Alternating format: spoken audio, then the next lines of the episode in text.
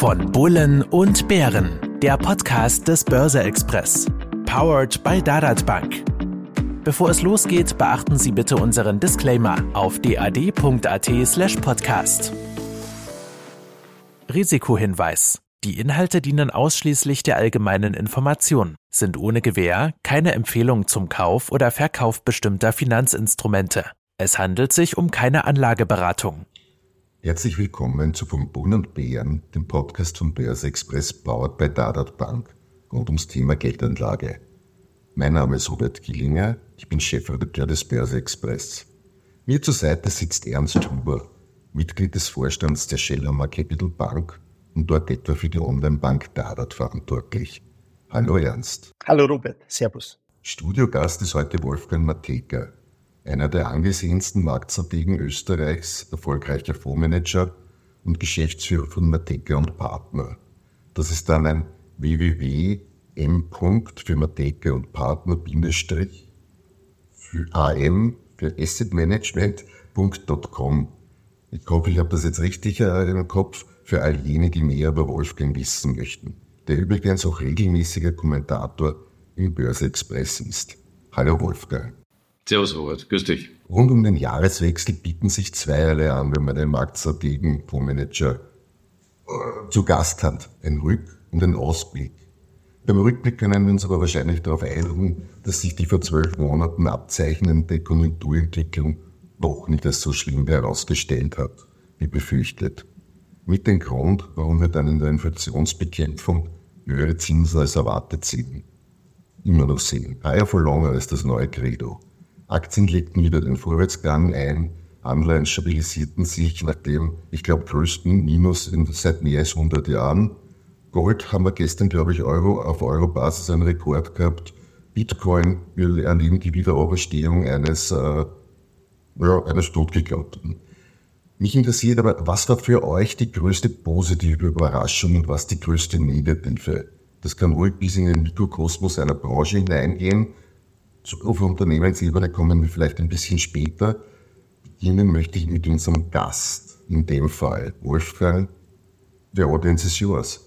Okay, also die größte positive Überraschung war eigentlich, dass die Inflation doch in 2023 erkennbar und sichtbar stärker zurückgekommen ist, vor allem auch die Kerninflation, die man eigentlich als sticky in Europa erwarten musste, weil die Lohnabschlüsse in Europa eigentlich äh, höher äh, und, und auch länger wirkend äh, waren. Die insofern positive Überraschung in Kombination damit war allerdings auch, dass die Notenbanken ihre äh, durchaus äh, selbstbewusst vor sich getragene Zinserhöhungspolitik mittlerweile begonnen haben, als so halb beendet zu betrachten und zu bezeichnen und insbesondere in Europa bei der EZB eigentlich für das nächste Jahr durch deutliche Zinssenkungsfantasie mittlerweile einkehrt, weil die Konjunktureffekte, die durch diese Zinspolitik äh, entstanden sind, ja nicht unbedingt die besten waren. Äh, interessant war halt leider Gottes auch zu bemerken, dass die Politik diesbezüglich der Inflationsbekämpfung nicht ganz geholfen hat. Äh, zumindest der Chorgeist in Europa war nicht so deutlich erkennbar. Es haben einige Staaten ganz anders und erfolgreicher agiert, als es die Kernstaaten in Europa gewesen waren, insbesondere auch Österreich und Deutschland. Aber ähm, diese Zins Beendigung der, der, die Beendigung der Zinserhöhungszyklen, ich glaube, das kann man schon als positiv betrachten. Und auf der negativen Seite können wir dann später sprechen, da ist Geopolitik vielleicht irgendwo auch ein Thema. Ernst? Gut, vielleicht einige wenige Dinge dazugefügt. Äh, Wolfgang hat gemeint, positiv, die Inflation kommt zurück, sehe ich genauso ein bisschen negativ dazu natürlich, dass wir in Österreich irrsinnig nachhinken mit der deutlich höheren Inflation, als das im EU-Raum der Fall ist. Also da sieht man schon, wir haben nicht ganz alles richtig gemacht. Für mich für mich negativ ein bisschen auch als Österreicher, dass man gerade auch was die wirtschaftliche Entwicklung betrifft, Deutschland und Österreich de facto Schlusslicht in Europa ist. Also ich glaube, da haben wir einiges äh, zu machen. Da müssen wir schauen, dass wir wieder auf Vordermann kommen. Gerade Deutschland war lange die Lokomotive, heute ist fast ein Problem, äh, zum Problem geworden. Ja. Was, was bei uns auch ein bisschen äh, negativ ist, aber das heißt, mit, da hängt mit der allgemeinen Entwicklung auch zusammen. Wenn man sich die Umsätze an den Börsen anschaut, insbesondere was aus dem Retail-Geschäft kommt, dann sind wir da auf einem ganz niedrigen Niveau, haben uns da wieder eingependelt. Wir haben ein Drittel oder 40 Prozent weniger an Transaktionen an den Börsen von Retailkunden, als es während der Covid-Zeit oder ja, als es vor ein oder zwei Jahren noch der Fall gewesen ist. Für mich positiv, sage ich jetzt als Standard Bank, ist, dass wir das hatten kompensieren können, auch im heutigen Jahr, weil wir einfach deutlich mehr Kunden haben. Wir haben ein Rekordwachstumsjahr 2023 äh, hinter, hinter uns. Wir haben irrsinnig zulegen können, was die Anzahl der Kunden betrifft, aber genauso was das Kundenvolumen betrifft. Wir haben hier Zuflüsse von fast einer halben Milliarde Euro verzeichnen können in der Dadatbank. Also wir haben all diese Dinge ausgleichen können durch mehr Volumen, durch mehr Kunden und dadurch auch wirklich ein tolles Ergebnis 20 und 23 werden wir hier erwirtschaften können. Das Jahr 2023 war für uns wirklich das Jahr des Wachstums und ich glaube auch ein bisschen ja auch wieder in unserer Branche, auch wo sich ein bisschen das Spreu vom Weizen trennt, für uns war das ein hervorragendes Jahr jetzt als Startup-Bank. Okay. Das ist ja positiv zu hören, Wolfgang. Du wolltest deine negative Überraschung noch ein bisschen? Ja, den, den, den negativen Touches, also über Geopolitik braucht man nicht reden, das kannst du nicht wünschen, ob der Trump kommt oder nicht, oder ob, ob, ob ich weiß nicht, der Krieg in Palästina, das sind alles äh, ziemlich schreckliche Dinge. Aber das, was für mich der negativste Impact war, der sich in 2023 noch immer nicht gelöst hat, ist diese Small to Large Cap Buyers, die massiv zu Lasten der Small Caps gelaufen ist und nach wie vor läuft und zwar global. Das ist jetzt ein Effekt, der jetzt nicht auf den ATX oder Österreich als kleines Aktienland etc. zu reduzieren ist, sondern das spürst du in Amerika genauso. Und diese Diskrepanz ist eindeutig auf ein sehr ähm, äh, automatisiertes Investitionsverhalten in Richtung ETF oder, Index oder indexnahe Produkte zurückzuführen, die jetzt logischerweise indexnah eben die Replikation dieser Indizes und damit auch die größeren Aktienwerte erfasst und äh, aber zu einer überhöhten Berücksichtigung und Wahrnehmung des Punktes Liquidität führen. Das heißt im Bankenwesen genauso die Risk-Weighted Assets, die du plötzlich bewerten musst, aber dann, wenn es risikoschlagend wird, sind die plötzlich nicht handelbar. Und genauso wird plötzlich auch äh, äh bei einem stärkeren Impact dieses ETF-Universum zu einem richtigen Risikofaktor werden können das ich jetzt persönlich als stärkste negative Entwicklung im heurigen Jahr sehe, denn äh, wir kommen ja wahrscheinlich später auch darauf zu sprechen, die ökonomischen Chancen, die sich daraus im Markt ergeben, äh, werden in Wirklichkeit dadurch überlagert. Das heißt, du hast dieses äh, Stockpicking-Momentum, diese fundamentale äh, Reflexion auf Ergebnismeldungen oder Entwicklungen hast du nicht mehr so stark im Markt drinnen. Es wird immer zuerst geschaut, ist das Zeug liquide oder nicht. Äh, wenn alle danach trachten, dann garantiere ich, wird es auch das nicht liquide sein. Somit äh, hast du de facto die Zündschnur schon gelegt für die nächste äh, Implosion. Wenn irgendein exogener Schock daherkommt, dann hast plötzlich die ganzen Märkte wieder bei minus zehn Prozent in der Nacht. Und das ist schade, weil unsere Branche natürlich genau diesem fundamental analytischen Ansatz, dieses Kommunikationsmomentum mit den Unternehmen zu pflegen, in sich trägt. Und das wird derzeit ignoriert. Ist aber Basis der Chance für kommende Zeiten, natürlich. Mhm.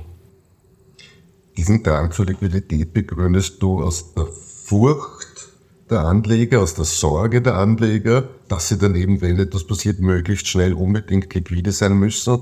Oder ist das äh, ja mehr oder weniger dem geschuldet, dass halt zufälligerweise gerade alle in sieben Aktien investieren wollen? Äh, die Sorge der Anleger, ich glaube, die Ursache äh, dieses Verhaltens liegt darin, dass man eben in den exogenen Faktoren jetzt nicht diese Sicherheit erkennt. Das ist ganz logisch und, und auch äh, erkennbar. Also im Englischen sagt man immer dancing close to the door. Jeder wartet darauf, dass das eine oder andere Momentum äh, in die eine oder andere Richtung stärker ausschlägt und damit eigentlich den Trend äh, äh, gebiert, der dann später und länger hält. Äh, so ein Verhalten schaffst du natürlich in der Allokationsentscheidung am besten zu handeln, indem du dir durchaus liquide Assets hältst, die du dann ob das im Anleihebereich ist, im Aktienbereich ist, äh, in einer Art Asset Allocation handelst. Das, was darüber allerdings liegen muss, ist ja in Wirklichkeit der Ansatz, ob die Assetklasse grundsätzlich interessant ist oder nicht. Und nicht nur, dass es einfach nur ein direktionales Momentum gibt, ob man jetzt den Aktienmarkt mitbegleiten kann oder nicht, weil er sich bewegt. Und genau das ist, glaube ich, zu stark in den Vordergrund gerückt worden, zu sagen, na gut, dann gehen wir halt jetzt in die Aktien Oder das ist ja das Momentum gewesen, das insbesondere im, im, im Spätsommer gewesen ist. Wir bilden fast alles nur mit Future ab. Du hast da Future Coverage äh, gehabt von 140 Prozent. Also die Leute waren einfach gar nicht mehr richtig investiert, sondern einfach über darüber liegende Indexderivate, weil sie gesagt haben, wenn die nächste Zinsmaßnahme kommt, dann müssen wir schnell reagieren können.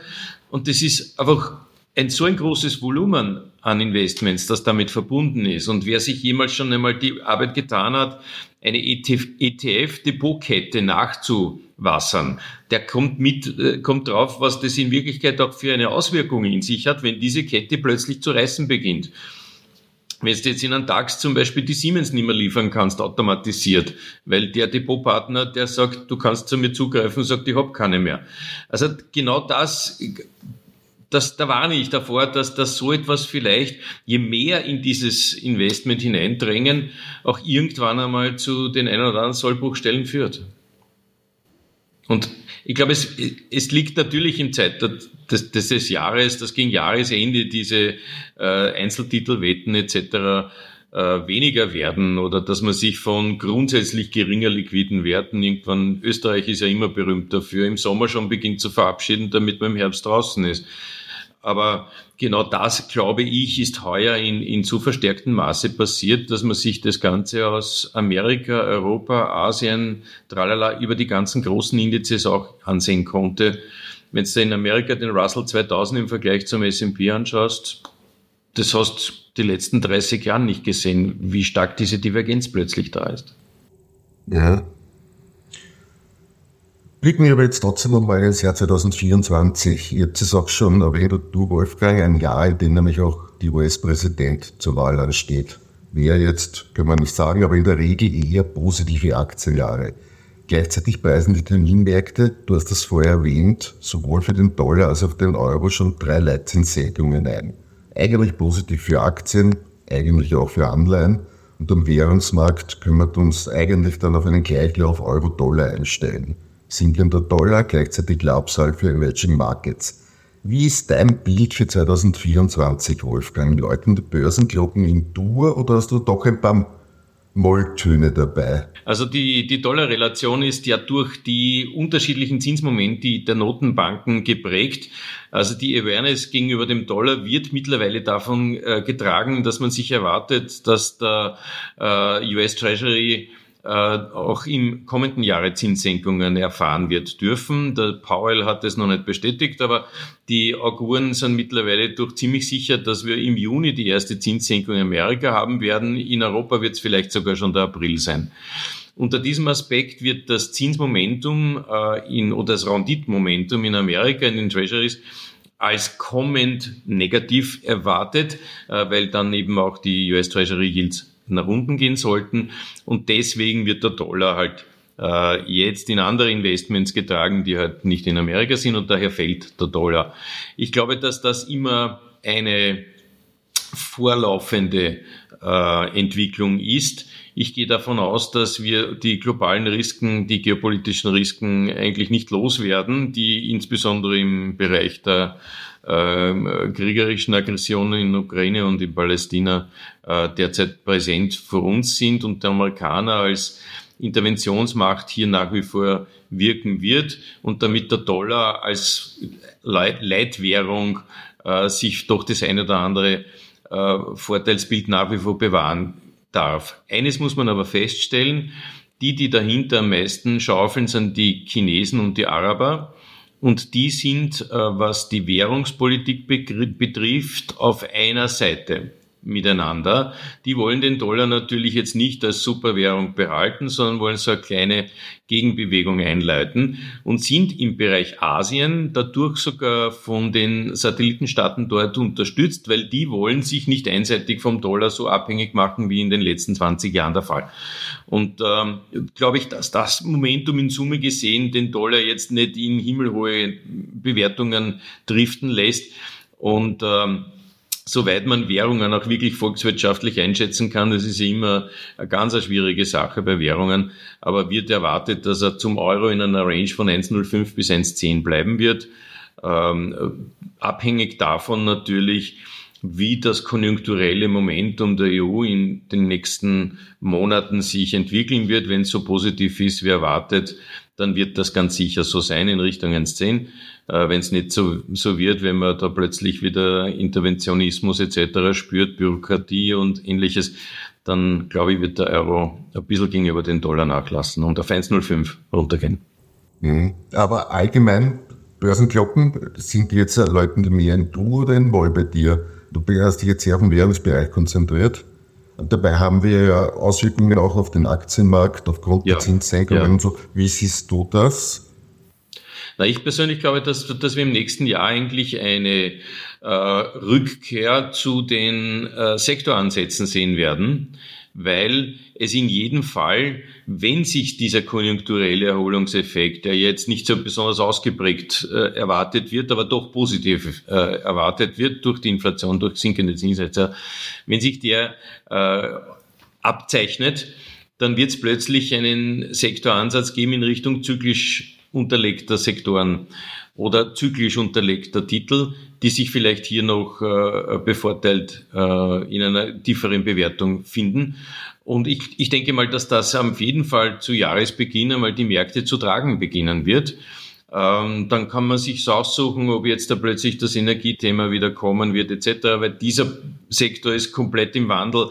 Ob jetzt die Klimapolitik jetzt auch halbwegs logische Ansätze in sich zu tragen beginnt und, und nicht nur ähm, moralische Instanzen darstellt. Genau das Realisieren dessen, was man eigentlich predigt, wird wahrscheinlich 2024 zumindest zu Beginn ein ziemlich starkes Momentum sein und wird sich im Herbst noch einmal erhöhen, weil dort haben wir Wahlen. Und diese Wahlen, glaube ich, werden halt von Versprechen geprägt. Deswegen auch die Indikation, dass Wahljahre gute Jahre sind. Ähm, da wird man sich natürlich auch zwischen Angst und, und Freude wiederfinden, wenn man sich auch in Europa vielleicht den Populismus wieder antut, der der Phase wahrscheinlich jetzt auch wieder ziemlich hochkommen dürfte. Mhm. Ernst, wie sind denn eure Kunden derzeit aufgestellt? Ich meine, wahrscheinlich gibt es in den Depots gegenüber vom Jahresbeginn deutlich mehr Anleihen. Welche größere Änderungen gibt es sonst? Sieht man schon einen Drang in Richtung Themen? Na, Drang Richtung Themen würde ich sagen, nein, hättest du mir vor einem Jahr die Frage gestellt, dann wäre die Antwort ziemlich gleich sogar gewesen. Du hast recht, es ist ein bisschen was an Anleihen dazugekommen, aber der selbstentscheidende Kunde, der beratungsfreie Kunde, wie man in der Dadatbank haben, ist ein, ist ein Aktienkunde, wenn man so will. Äh, die meisten haben wirklich den Großteil in Aktien investiert, auch über Aktienfonds, auch über ETFs natürlich, aber auch über Einzelaktien. Das Thema Anleihen, das Comeback sieht man ein bisschen aber ich würde meinen, vom, vom Volumen her macht der Anleihepart bei uns deutlich unter zehn Prozent aus. Was stark ist, wenn, also, wenn man, wenn man sich die Aktien anschaut, wo wird da am meisten investiert, nach, nach Ländern, dann ist es Deutschland, diese Unternehmungen kennt der Österreicher, dann ist es natürlich auch Österreich, aber ganz, ganz stark und immer stärker ist es auch Amerika. Das ist fast unglaublich, vor allem die ganzen Digitalisierungsunternehmungen, die amerikanischen, die sind in fast allen oder in sehr vielen Depots äh, drinnen. Also da merkt man schon, Amerika gerade in diesem Bereich ist einfach Europa davongezogen im Bereich der Digitalisierung und das sieht man auch in den Depots unserer Kunden. Aber das sind so ein bisschen die Veränderungen, ein bisschen was ist dazugekommen, auch jetzt im Bereich der Anlagezertifikate. Dieses Thema war tot natürlich während der Nullzinsphase oder Politik, aber das ist auch wieder spannender geworden. Heißt, es passiert auch im Zertifikatbereich wieder ein bisschen mehr. Ja, okay. Kommen wir ein bisschen in die Praxis. Wolfgang, du managst etwa den Aktienfonds Mozart One, übrigens bei der Dadat natürlich erhältlich, dessen Schwerpunkt bei österreichischen Aktien liegt, aufgemotzt, sage ich mal, zusätzlich mit europäischen Werten zur größeren Allokation. Gleichzeitig, du gehörst zur alten Schule, sage ich mal, der aktiven Fondsmanager. Da interessiert natürlich, wie kommst du zu deinem Portfoliounternehmen? Was sollte diese auszeichnen? Und gleich vorab, weil ihr beide es vorher eigentlich erwähnt habt, warum sollte ich überhaupt in Österreich investieren? Bei uns ist die Inflation höher als anderswo, Wirtschaftswachstum niedriger und so weiter. Ja, die Frage Bitte. stellt sich auch wirklich. Ja, ich, ich könnte pauschal sagen, Totgesagte leben länger, aber das ist nicht der Fall. Die, die Konzeption des Mozart One ist natürlich entstanden als äh, ein Fonds, der sich dem äh, österreichischen Markt durchaus auch bewusst widmet. Äh, nicht 100 Prozent, denn Österreich zu diversifizieren ist auch, weil ein, einige Sektoren einfach unterrepräsentiert sind, gar nicht so möglich. Und sich dadurch innerhalb der EU oder in Europa eigentlich, der, der Mozart könnte theoretisch auch global agieren, aber sich die Opportunitäten und die, die, äh, die Diversifikationskandidaten holen, kann dadurch auch in der Peer Group äh, selektieren, was besser oder gerade taktisch klüger und ähnliches ist, hat auch keine Liquiditätsvorgaben in der Größenordnung, also ist kein Small oder Large Cap Fund. Äh, er kann eigentlich opportunistisch agieren. Was hier drinnen passiert ist, dass man sich hier im Verein mit dem geopolitischen Bild natürlich versucht, die Bewertungsvorteile, die man auch durch äh, bessere vielleicht bessere Kommunikation mit den Unternehmen erhält. Äh, da ist es ganz klar, dass eine gewisse Historie auch bei mir zu schlagen kommt, weil man diese Unternehmen schon wirklich lange kennt und auch rauf und runter mit ihnen mitgemacht hat dass das eigentlich zu einer Art äh, Selektion führt, die sich dann mehr und mehr äh, durch eine vom Markt vielleicht nicht ganz so gesehene, aber vielleicht später dann hochpoppende Entwicklung äh, positiv niederschlagen kann und niederschlagen wird. Äh, das ist ein Konzept, das eigentlich einem aktiven Manager logischerweise äh, ähm, anzudenken ist, weil der möchte natürlich die Investments haben, bevor es alle anderen haben wollen und, und da, da muss er einfach ganz mehr in, in die Einzelstory investieren.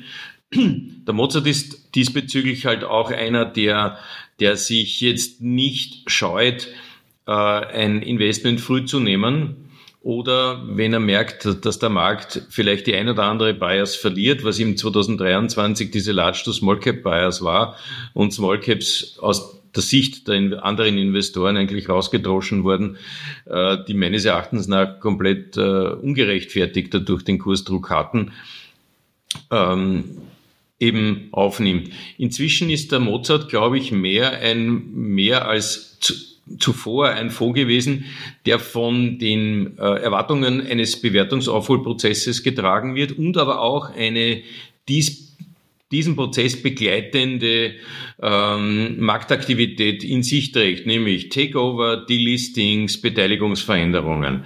Das ist jetzt nichts, was, was jetzt da grundsätzlich im Asset Management Stil eines Fonds drinnen sein sollte, weil dann wäre es der Hedgefonds.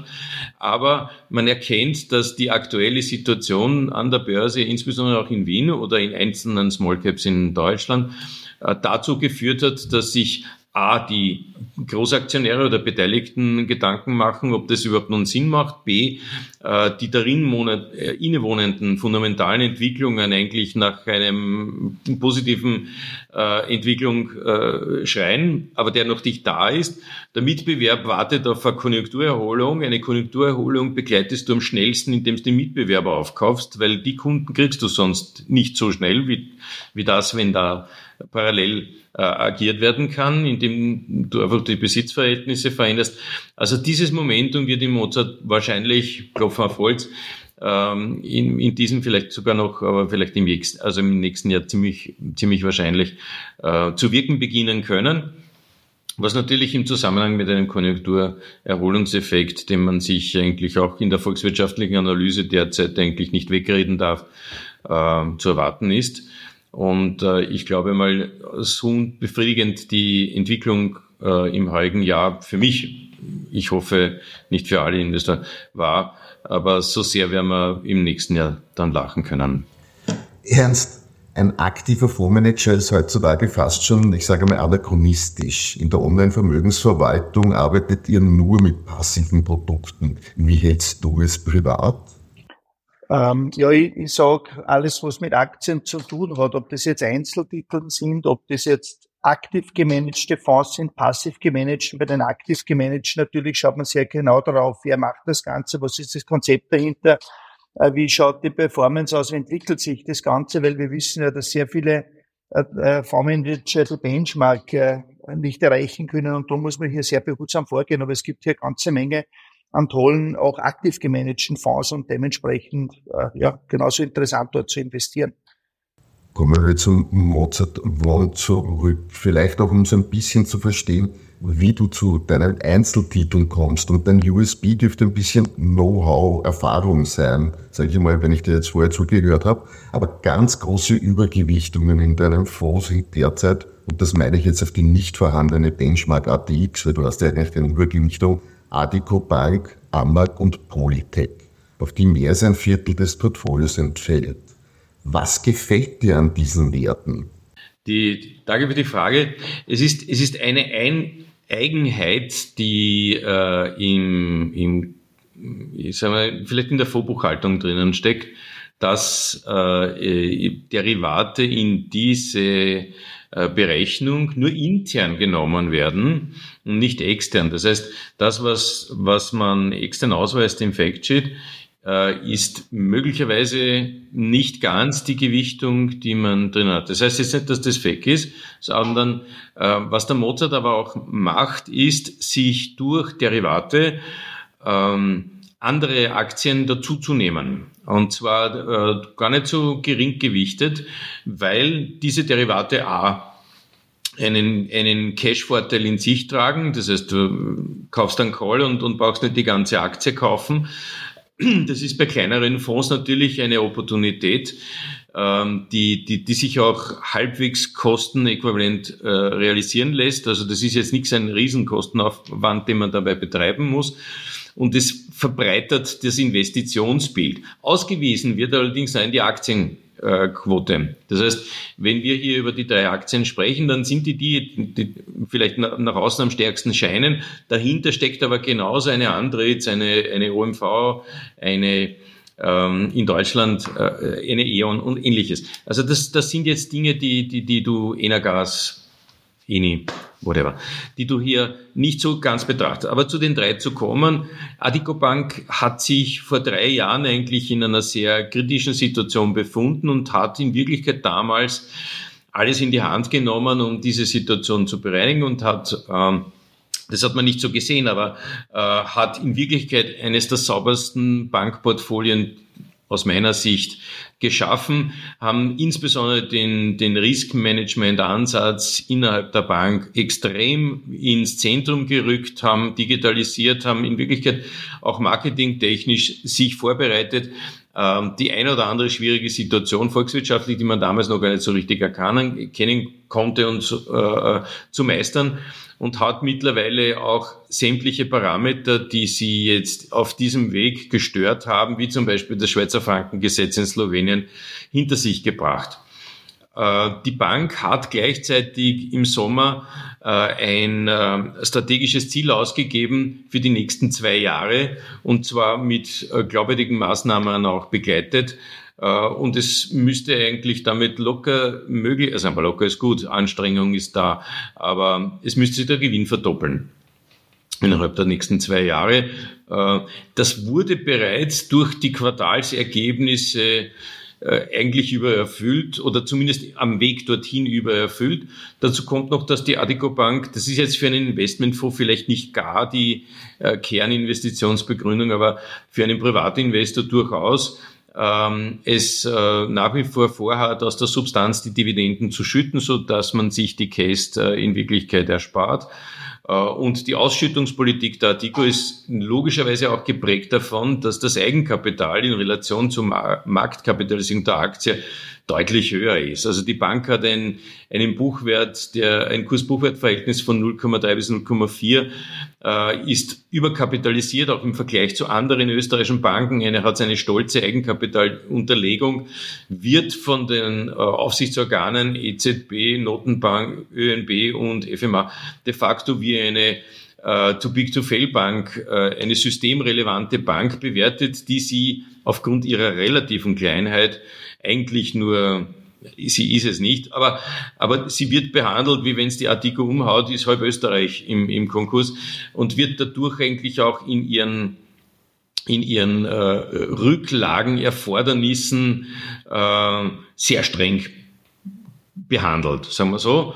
Die erfüllen sie aber locker. Also ich, ich, ich fühle mich da einfach besser und wohler in so einem Umfeld. Und da, eines kommt noch dazu, Adico ist durch einen sehr starken Aktionärskreis abgesichert. Also die Aktionäre, die da drinnen sind, die wissen, was los ist, die haben diesbezüglich auch eine Meinung dazu und ich gehe mal davon aus, dass die daran interessiert sind, dass die teilnehmen an der Entwicklung der Bank. Bei der AMAG ist es äh, logischerweise anders.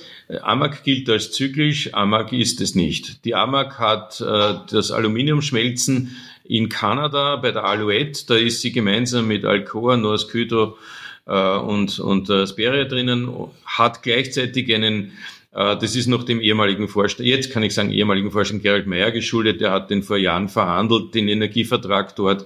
Als die Energiepreise letztes Jahr in Europa gestiegen sind, hat die AMA kein Problem gehabt, weil die haben ein angeschlossenes Flusskraftwerk und haben ein an, auf dem Aluminiumpreis gebundenes äh, Strompreismodell dort drinnen. Also die haben es nicht schwieriger gehabt. Äh, gleichzeitig hat die AMAG mit äh, Gießen und Walzen zwei konträrzyklische äh, äh, Bereiche innerhalb ihres Konzerns und sind die am besten ausgerichtete Recycling Company bei Aluminium. Es ist insofern interessant, aus zwei Gründen. Logischerweise hast du mit einem recycelten Aluminium, sofern du, und das ist in Wirklichkeit das Asset, die äh, Aluminiumschrotte analysieren kannst. Die haben in Wirklichkeit dort in Ranshofen so ein kleines Chemiewerk, um zu erkennen, welches Fensterbankel oder was da wie legiert oder wie beschichtet ist. Das ist nicht leicht. Aber das Zweite ist, äh, bereits erzeugtes Aluminium kannst du tausendmal wieder schmelzen und, und, und festigen, das ändert sich nicht. Äh, du hast aber weit weniger Energieeinsatz. Also du brauchst nicht wirklich das Bauxit oder das Aluminium wieder hineinschmelzen, sondern du fährst nur mit fünf Prozent dieser Energie ins, ins recycelte Aluminium hinein. Und du hast einen massiven Umweltvorteil, weil die Umweltzertifikate diesbezüglich natürlich auch äh, von den abnehmenden Industrien, die OEMs, äh, nicht bezahlt werden müssen oder nicht in dem Ausmaß bezahlt werden. Das heißt, das ist ein begehrtes äh, Gut für VW, BMW und Co. Und genau das macht die AMAG in Wirklichkeit zu einem aus meiner Sicht profitabelsten, zum profitabelsten Aluminiumschmelzer. Äh, und das sieht man nicht im Kurs. Es wird einfach pauschaliert und ist dem geringen Streubesitz vielleicht geschuldet zu sagen, die müssen wir loswerden. Performance der AMAG versus Föst äh, heuer grausam, weil warum die Aluminiumpreise sind gut, die Bude verdient mehr als erwartet. Das ist immer in jedem Quartal eine positive Überraschung, positive Überraschung. Aber mehr als Holz kommt auch bei den Analysten nicht heraus. Und ich glaube, dass die AMAG in ein äh, Fenster läuft, das Begehrlichkeiten weckt.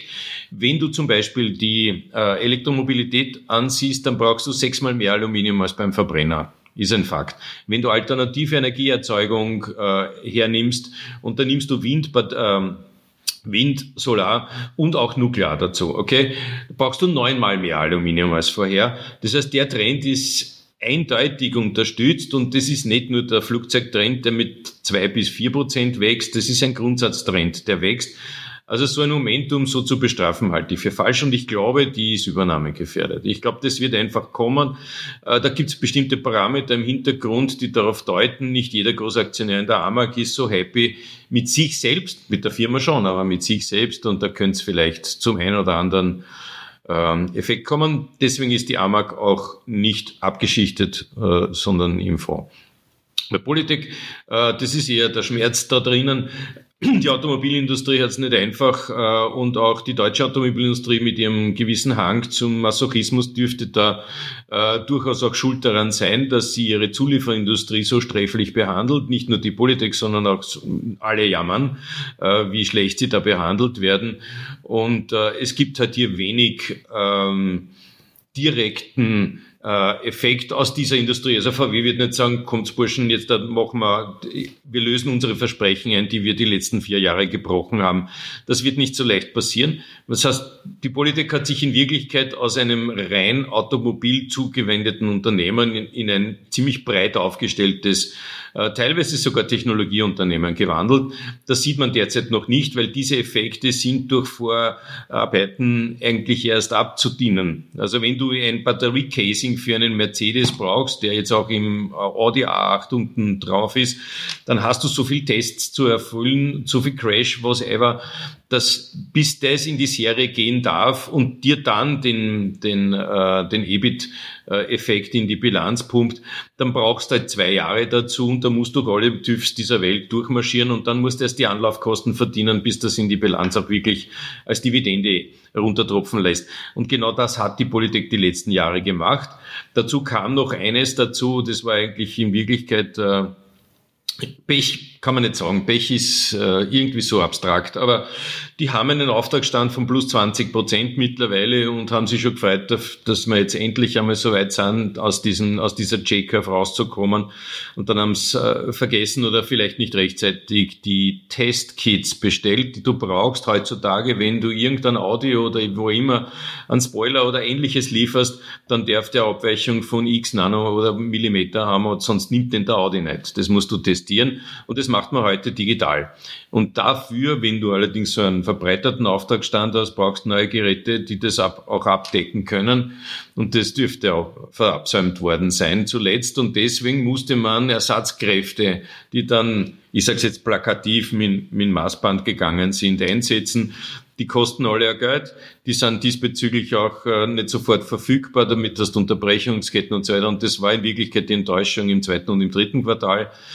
Das wird sich allerdings aufholen, weil mittlerweile ist dieses Bottleneck gelöst und äh, ich gehe mal davon aus, selbst dann, wenn man davon erwartet, dass die Automobilindustrie im nächsten Jahr noch immer nicht so ganz zum Fliegen lernen wird, äh, sie wird nicht mehr so schlecht sein wie die letzten zwei Jahre.